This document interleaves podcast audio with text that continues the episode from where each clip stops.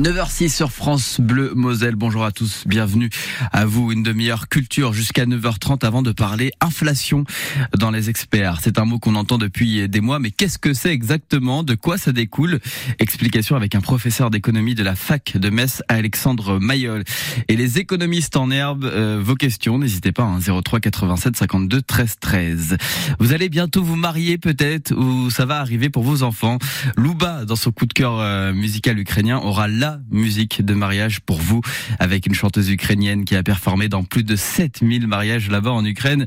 Euh, vous allez la découvrir juste avant 9h30. The Commitments, c'est un film mythique euh, des années 90 qui vous dit peut-être quelque chose. Sa bande originale est mondialement connue et sera reprise par le groupe Dave Finnegan's Commitments ce samedi soir au Gouvy et j'aurai deux places comme d'habitude sur euh, France Bleu Lorraine pour vous en restant bien à l'écoute de ce côté culture. Mais avant ça, comme tous les jours, il se succède tous les matins, nos intervenants dans C'est pas toi, c'est nous pour évoquer l'histoire de la Moselle, ses légendes, euh, sa culture. Bonjour Jérôme Derez. Bonjour. Vous êtes l'auteur du livre 111 lieux en Lorraine euh, à ne pas manquer. Donc, et ce matin, cette question avec vous, euh, Jérôme, quel est le lien entre Falsbourg et un livre best-seller? Aujourd'hui, je vais vous raconter l'histoire qui lie la ville de Falsbourg à un livre best-seller tiré à plus de 8 millions d'exemplaires. Croyez-moi, cette ville lorraine située à l'est de la Moselle est connue dans toute la France depuis plusieurs générations grâce à un livre. Cette renommée de ce petit coin de Lorraine débute en 1877 alors que les éditions Bellin publient un ouvrage intitulé Le Tour de la France par deux enfants. L'autrice est Augustine Fouillet mais l'éditeur préféra la publier sous un pseudonyme masculin, Giordano Bruno. Le livre était illustré de plus de 200 gravures en noir et blanc. Pendant des décennies, sous la Troisième République, ce titre se retrouva entre les mains de tous les écoliers français. Il servait alors initialement de manuel pour l'apprentissage de la lecture. L'ouvrage connut un tel succès qu'il passa le cap des 400 éditions.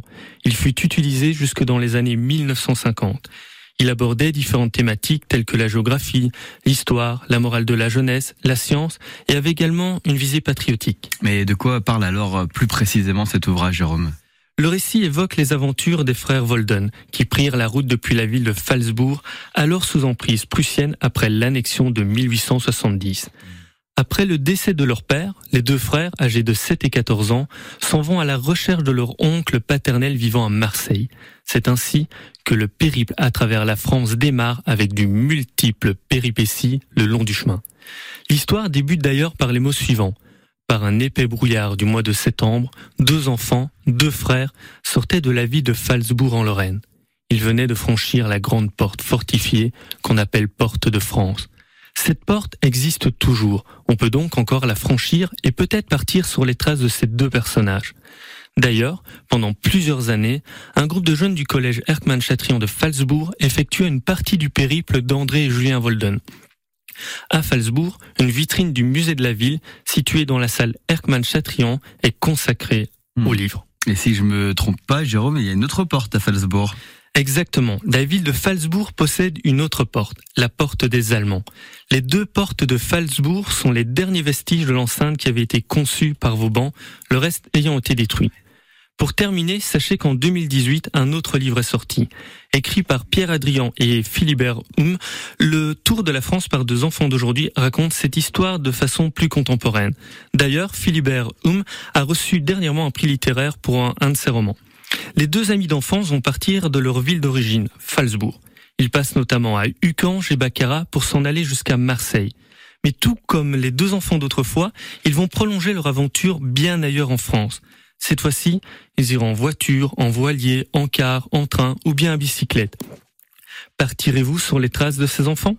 À bientôt pour une nouvelle histoire surprenante en Lorraine. Merci.